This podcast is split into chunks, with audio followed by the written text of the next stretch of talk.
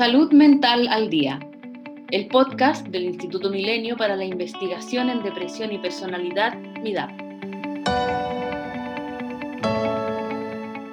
Junio es el mes del orgullo LGBTI, una conmemoración mundial que recuerda los disturbios de Stonewall, un bar de Nueva York, en 1969. Esta revuelta se originó en respuesta a la violencia policial en contra de la comunidad LGBTI Medio siglo después, si bien la situación ha mejorado en muchos países del mundo, lesbianas, gays, bisexuales, personas trans y otros grupos relacionados a la diversidad sexual y de género siguen siendo una población de riesgo cuando hablamos de salud mental. Hoy nos acompaña Alemka Tomisic, investigadora asociada de MIDAP. Alemka es psicóloga y doctora en psicología por la Universidad Católica de Chile.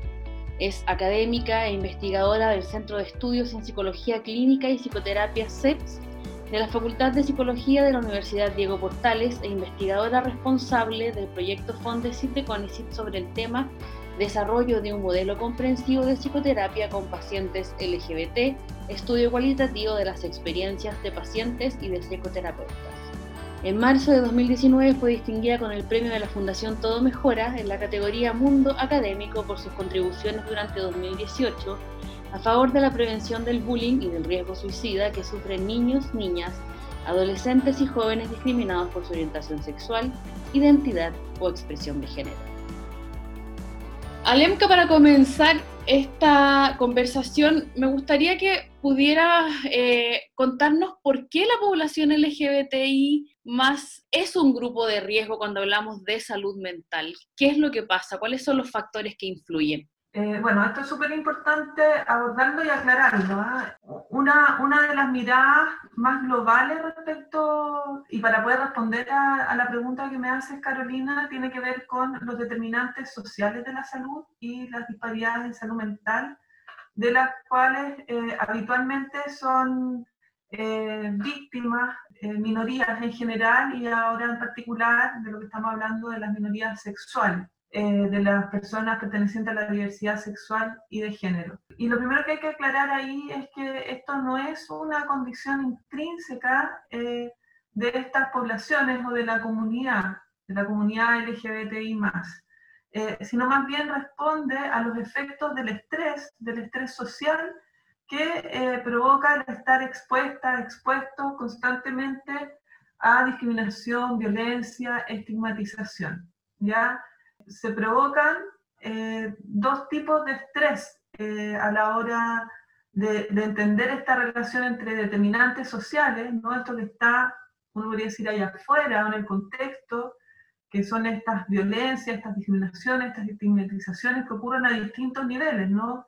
Eh, desde lo que se escucha en la televisión, desde las noticias, los imaginarios que se tienen en torno negativos, ¿no? En torno a las diversidades sexuales y de género, hasta la, la, experiencia de discriminaciones, estigmatizaciones y violencia de manera directa, ¿no? a nivel de los individuos. Y aquí hay dos procesos de estrés a los que se ven constantemente sometidos. Un estrés que es el estrés de, que yo decía como de afuera, que se le llama estrés distal, y que eh, provoca eh, para un grupo importante de, de las personas de diversidad sexual y de género el estar constantemente vigilando el entorno y elementos que pudieran ponerlos en riesgo a sufrir esta violencia y además eh, a preferir el, el ocultamiento, ¿no? El, el, el, estar haciendo esfuerzos importantes para que, por ejemplo, no se le note la orientación sexual o para que otros, sobre todo el entorno público, no se den cuenta de su orientación sexual y de género diversa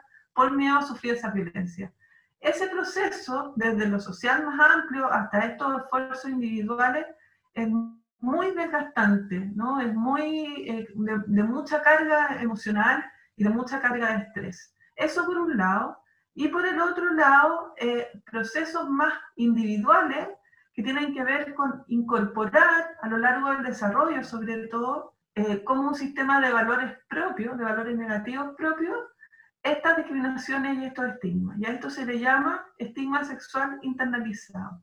¿No? Personas de la diversidad sexual y de género que hacen propio, que incorporan en su fuero más interno eh, esta forma de pensar en la comunidad LGBTI y que se manifiesta en eh, autoagresiones, en incomodidad con mantener relaciones de pareja, sexo afectivo con, con personas del mismo sexo, excluirse de la comunidad y eh, mayor depresión, mayor tasa de suicidio, porque lo que se pone finalmente en cuestión con todo esto es el, derecho a existir, ¿no? el derecho a tener, valga la redundancia, derecho ciudadano, eh, una vida en paz y posible de proyectarse en el futuro con una identidad positiva, planes de matrimonio, de tener hijos, hijas, de desarrollarse en el mundo del trabajo, sin estar expuesto a estas estigmatizaciones, discriminaciones y violencia.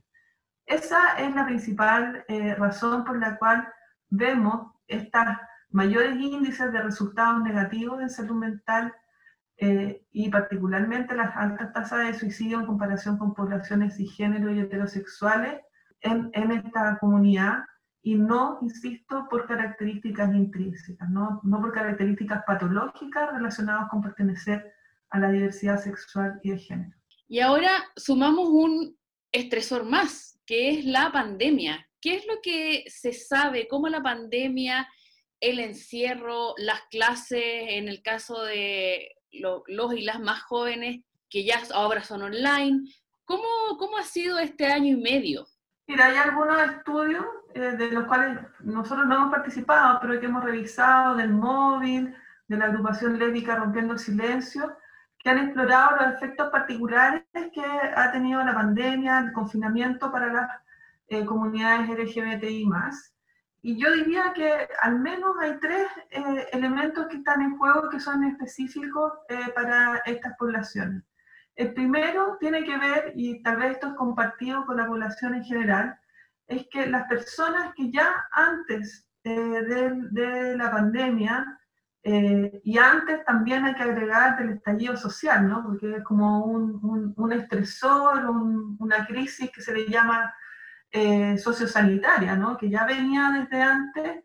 Bueno, las personas que previo a eso ya venían con ciertas vulnerabilidades en términos de salud mental, por supuesto, sometidas a un mayor estrés, el estrés que significa vivir esta crisis, eh, han presentado mayores dificultades o profundizaciones en sus problemas y crisis de salud mental.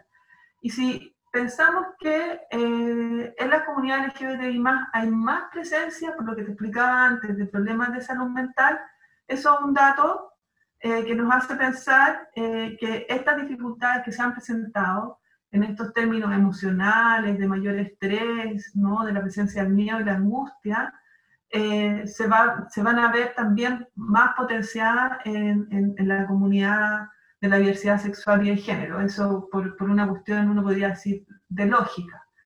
Un segundo elemento eh, que yo creo que es importante, sobre todo en, en jóvenes LGBTI+, eh, tiene que ver con el, el confinamiento, ¿no? para muchos de los y las jóvenes que viven con su familia, puede ser, un, eh, puede ser volver a, eh, al closet de alguna manera, ¿no? Eh, no sucede con todos y todas los jóvenes, hay familias que son aceptadoras, que, que, les involucran en su vida familiar, involucran su diversidad sexual y de género en, en, y son aceptadoras de ella en, en el núcleo familiar sin embargo, lamentablemente hay muchas familias en donde más bien la actitud es rechazante a esa diversidad, ¿no? Y entonces volver al confinamiento es exponerse eh, más a ese rechazo y tener que ocultar o volver a, a, lo que se llama el closet. Y eso involucra un estrés importante y que también afecta la salud mental y el bienestar, ¿no? Y en muchas ocasiones eh, a, a, violencia, ¿no? Eh, y un tercer elemento es importante es que para, sobre todo para jóvenes, pero en general, eh, la participación en la comunidad LGBT, más tener amigos, amigas, gay, lesbianas, bisexuales, transexuales, yo te diría sobre todo a nivel de la juventud, es súper importante y eso es algo que ocurre fuera de, del hogar, ¿no? que ocurre en el espacio público muchas veces y que además había sido un espacio que había sido ganado en algunos, en algunos sectores del país, en algunos sectores de Santiago, y que eso se pierde eh, y que es un factor muy protector eh, en términos de salud mental. Yo diría que esos son elementos importantes a considerar, más algunas eh, barreras que se, que se han instalado, por ejemplo, se han suspendido para el caso de las personas transgénero eh, las cirugías de afirmación de género, eh, incluso eh, los tratamientos hormonales, cuestiones que son súper importantes para la afirmación de la identidad de género, la, identidad de género sentida, la real, y, que, y que es un, un, elemento muy importante y protector de, de, la, de, la, no conformidad que lleva muchas veces a cuestionar también la propia existencia. Entonces, hay ahí algo muy específico eh, que atender, que investigar. Eh, por supuesto, las agrupaciones, sobre todo, eh, han hecho un trabajo sumamente importante en las redes sociales, de, sostener esta comunidad, que es muy importante, insisto, para proteger la salud mental de estos y de estas jóvenes, pero también tenemos el caso de, de, muchas personas de diversidad sexual y de género que más bien están aisladas o que no tienen acceso eh, a estas redes. Entonces, eso es, algo que ha, acontecido lamentablemente con el tema del confinamiento, que nuevamente se agrega a las dificultades de la población general, digamos, que compartimos, pero que profundiza eh, estos problemas. Cuando hablamos, Alemca, de estos factores sociales, ¿no? La discriminación, las personas, más allá de la edad, también se enfrentan a estas barreras eh, cuando hablamos de acceso a la salud, por ejemplo. Hay estudios que revelan que hay barreras para acceder a la atención, por ejemplo, a las consultas ginecológicas, eh, y también muchas personas enfrentan problemas a la hora de requerir atención en salud mental. ¿Cómo se puede orientar a una persona de la comunidad LGBTI para que no tengan temor, que es fundado por lo demás, para que finalmente tengan buenas experiencias? Sí, bueno, ese es un problema importante. Eh, se han descrito, como bien dices tú, distintos niveles eh, de barreras, ¿no? Barreras individuales, barreras a nivel de sistema de salud y barreras eh, vinculadas con la formación de las y los profesionales de la salud y de la salud mental. Yo diría que hay un punto que es a nivel individual, que requiere un esfuerzo mayor que tiene que ver con los prejuicios, las expectativas negativas, muchas veces fundadas, eh, que portan eh, las personas de la diversidad sexual y de género respecto a la atención que pueden recibir, a una atención competente, que no esté plagada de prejuicios o de lo que se llaman microagresiones, como ciertas acciones que uno puede decir son pequeñitas, pero afectan profundamente digamos, el bienestar y la confianza que se puede tener en eh, lo las médicas o en lo y las psicólogas clínicas. Entonces, una primera invitación es a, y que, que, me da un poco vergüenza decirlo, pero, pero que también requiere un, un, esfuerzo, es de tener cierta esperanza, porque han habido cambios en las formaciones y de alguna manera tratar de romper eh, esa barrera individual, ¿no? tratar de superar el prejuicio, más que prejuicio, la expectativa negativa.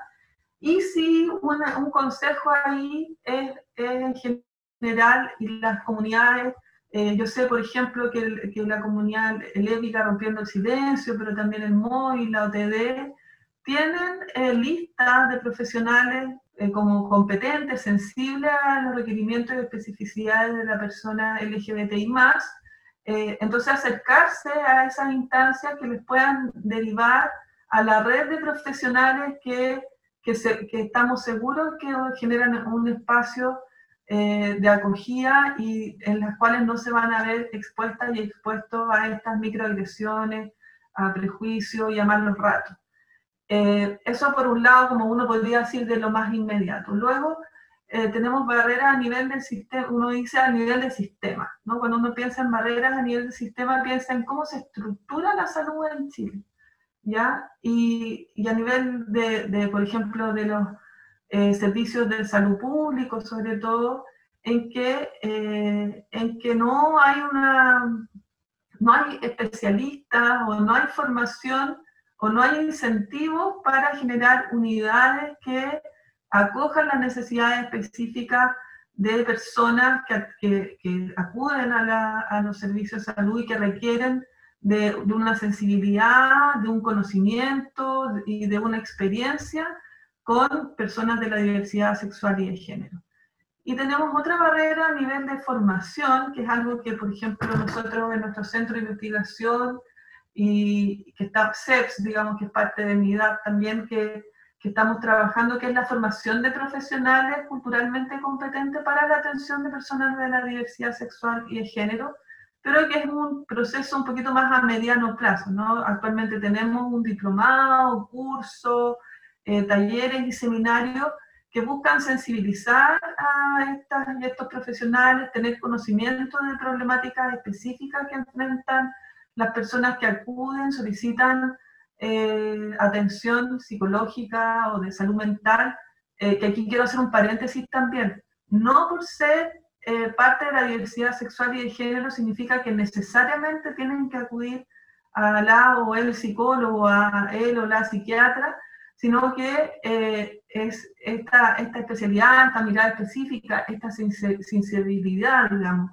y esta construcción de espacios de salud afirmativos están pensados para aquellas personas de la diversidad sexual y de género que presentan problemas de salud mental y que requieren estos espacios seguros, ya que eso también es importante, a no patologizar, a no generar instancia de prejuicio. Pero hoy, así como eh, en este, mientras ocurren estas, estas transformaciones que son un poquito más lentas, es súper importante que eh, tratar de eh, traspasar esa barrera individual, esas expectativas. Muchas personas de diversidad sexual y género han tenido experiencias negativas previas y una manera de asegurarse es buscar estas instancias de agrupaciones, de ONG, que, están, que se promueven mucho en las redes sociales y que tienen redes de derivación eh, que están de alguna manera comprobadamente eh, eh, como verificadas en términos de que son espacios seguros, afirmativos y que no van a tener que pasar nuevamente por esas experiencias negativas.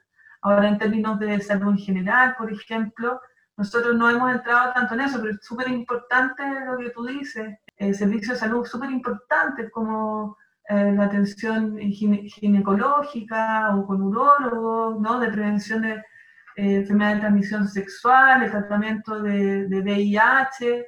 Eh, muchas veces las profesionales no tienen un enfoque sensible a la diversidad sexual y de género, e incluso ni siquiera un enfoque de género.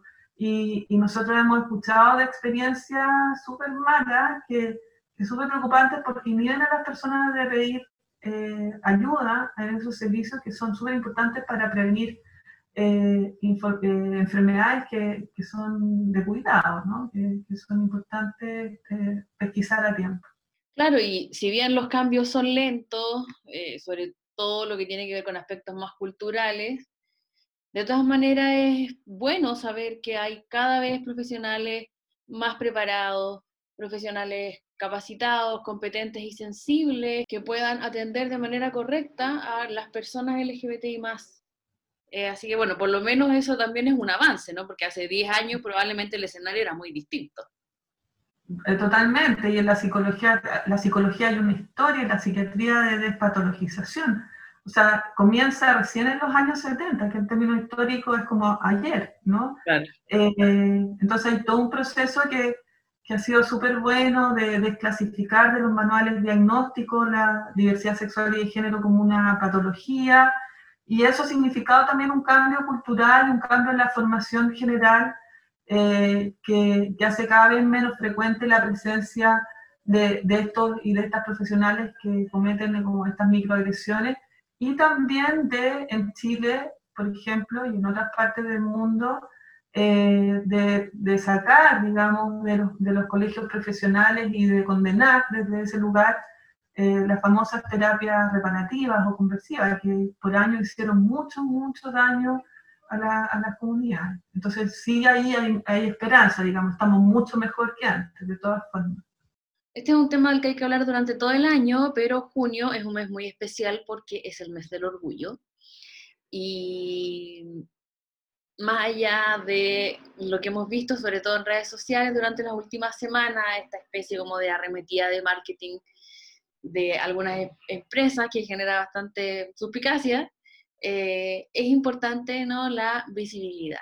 Mira, eh, una de las cuestiones que se pone más en juego, por ejemplo, nosotros que hemos estudiado eh, la construcción de procesos suicidas en jóvenes LGBT+, eh, tiene que ver con el cuestionamiento de la, del derecho a la existencia, que es muy fuerte, o sea, y, y si uno lo piensa, es, es, la violación máxima al derecho, a un derecho humano fundamental y que ese cuestionamiento del derecho a la existencia eh, en distintos niveles y en muchos sentidos eh, es justamente lo contrario a la visibilidad. Entonces, ese es un punto importante, es como un antídoto a esa, a, esa posición eh, tan difícil, ¿no? tan, tan cuestionadora para, para todos y todas.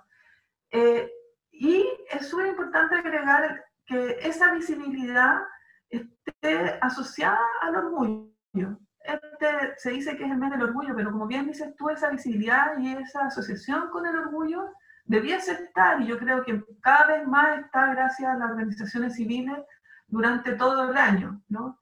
Eh, ¿Y por qué es importante asociarla al orgullo? Porque es una visibilidad de lo positivo, ¿no? de, la, de la posibilidad de una existencia valiosa, positiva, ¿no? porque visibilidad de había, en por ejemplo, en las teleseries de personajes gay, por ejemplo, sumamente estereotipados, o de, eh, por ejemplo, las películas, de, que al principio había muchas películas que mostraban eh, posibilidades de vida muy tortuosas eh, para las parejas gay y lesbianas que han ido cambiando, ¿no? Cada vez más hay películas, no quiero decir que no, no pueden haber de las otras, pero cada vez más hay elementos en, los referentes culturales que muestran que es posible tener una vida como lesbiana, como gay, como bisexual, como una persona trans positiva, en que se puede desarrollar una identidad positiva y una existencia que es valiosa para ellas, para ellos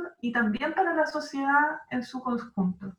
Eh, tenemos también ejemplos, por ejemplo, de, de la abogada Valdés, que es una mujer transgénero, que se me acaba de decir el nombre, eh, la Constanza, perdón, eh, que estudió en la universidad, que, que está de candidata a, la Convención Constitucional, eh, que es una abogada y activista sumamente reconocida y que nos muestra que para las personas trans es posible llegar a esos puntos de desarrollo personal y también de injerencia política y social. Entonces te estaba dando algunos ejemplos, pero esa visibilidad es muy importante eh, que vaya ligada al orgullo. Déjame decirte algo sobre el orgullo. El orgullo tiene distintas acepciones que están en juego en todo momento, ¿no? Una tiene que ver con que ninguna persona debe avergonzarse de lo que es, sea cual sea su identidad sexual. ¿ya? Esa es una primera planteamiento respecto del orgullo. Otro planteamiento tiene que ver con el amor propio, con la estima que cada persona pueda tener de sí misma como merecedora de respeto y consideración. Y una tercera eh, versión, o sea, como acepción de la palabra orgullo, y que además se relaciona mucho con lo que ha estado en conversación en, en, en, la crisis social, eh, eh, aquí en Chile, ¿no? Tiene que ver con la dignidad, con la dignidad intrínseca que todo ser humano posee y que no debe verse afectada por su identidad sexual. Entonces el orgullo también es un elemento complejo, pero también muy lindo, porque estas distintas acepciones finalmente construyen esta idea del derecho a tener una identidad positiva o un valor propio que sea reconocido por una o por uno mismo, pero también por la sociedad en su conjunto el orgullo es una de las principales herramientas trabajadas terapéuticamente con distintas técnicas, con distintas aproximaciones para luchar contra el estigma internalizado. ¿No? Es como el antídoto eh, al estigma internalizado que yo te comentaba al principio. Entonces, eh, y el orgullo finalmente es una forma de celebrar también la diversidad. ¿no? Eh, a propósito de este mes, no solamente tiene que ver con visibilidad, con orgullo, sino que también con algo más que la aceptación de la diversidad sexual y de género. No es la aceptación de la diversidad sexual y de género, es la celebración de la diversidad y de todo tipo de diversidades. Así es. Bueno, ya estamos cerrando ya este salud mental al día con Alemka Tomisic y cuando hablas sobre, sobre la dignidad, no puedo dejar de pensar en que también hay elementos de, sobre todo de Chile, o sea, en este caso particular, que están muy al debe como la justicia, ¿no? Cuando tenemos eh, casos de ataques, de asesinatos de mujeres lesbianas, de gays, de personas transexuales, eh, también estamos súper al debe. Siento yo que también en la medida en la que seamos capaces de castigar estos delitos como corresponde, que no pasen años sin justicia, como en el caso de Nicole Saavedra, de Ana Cook, también eh, vamos a permitir como sociedad que las personas LGBTI más eh, se sientan realmente parte de, ¿no? Como parte importante. Mm. No, totalmente de acuerdo contigo en la legislación en general, ¿no? en las leyes antidiscriminación, eh, por ejemplo, lo que se está pidiendo ahora, que, eh, que, la discriminación motivada por razones de diversidad sexual y de género y las violencias constituyan un elemento agravante, ¿no? Eh, no, un no, un delito, uno podría decir, general o estándar, sino que cuando está involucrada en la violencia sea un crimen de odio, digamos, vinculado con la orientación o identidad de género de la persona, eso constituye un agravante, lo haga más, eh, valga la redundancia, grave aún. Y yo creo que esa es una forma de reconocimiento fundamental. ¿no? Eh, han aumentado eh, en este periodo, hay como cierto movimiento regresivo, reactivo, eh, que hay que atender, ¿no? Y que hay que atender con urgencia y de manera oportuna. Pero también está toda la línea de la legislación del aseguramiento de derechos, ¿no? De, del derecho a la identidad de género, del derecho a eh, el matrimonio igualitario y de los derechos filiativos de hijos, de hijas, de hijes, eh, de pareja homoparental y maternal. Entonces, en su conjunto y como un contexto, todos esos elementos también ayudan al reconocimiento y que, y que no solamente una ayuda, sino que yo creo que es un deber social, ¿no? Es como, eh, como dices tú, estamos, estamos muy al debe eh, y que no tiene un, sentido así como de colaboración o de ayudar, sino que para hacer una sociedad más justa, una mejor sociedad eh, en que todos y todas tengamos lugar y no tengamos ciudadanos y ciudadanas de segunda categoría, estos temas tienen que ser resueltos. Así es, Alemka. Bueno, muchísimas gracias por tu tiempo y por esta conversación. Y muchas gracias también a todas y todos quienes nos escucharon hoy nos encontramos en un nuevo Salud Mental al Día. Que esté muy bien. Chao. El Instituto Milenio para la Investigación en Depresión y Personalidad, MIDAP, es financiado por la iniciativa científica Milenio de la Agencia Nacional de Investigación y Desarrollo, ANID. Para más información, ingresa a www.midap.org.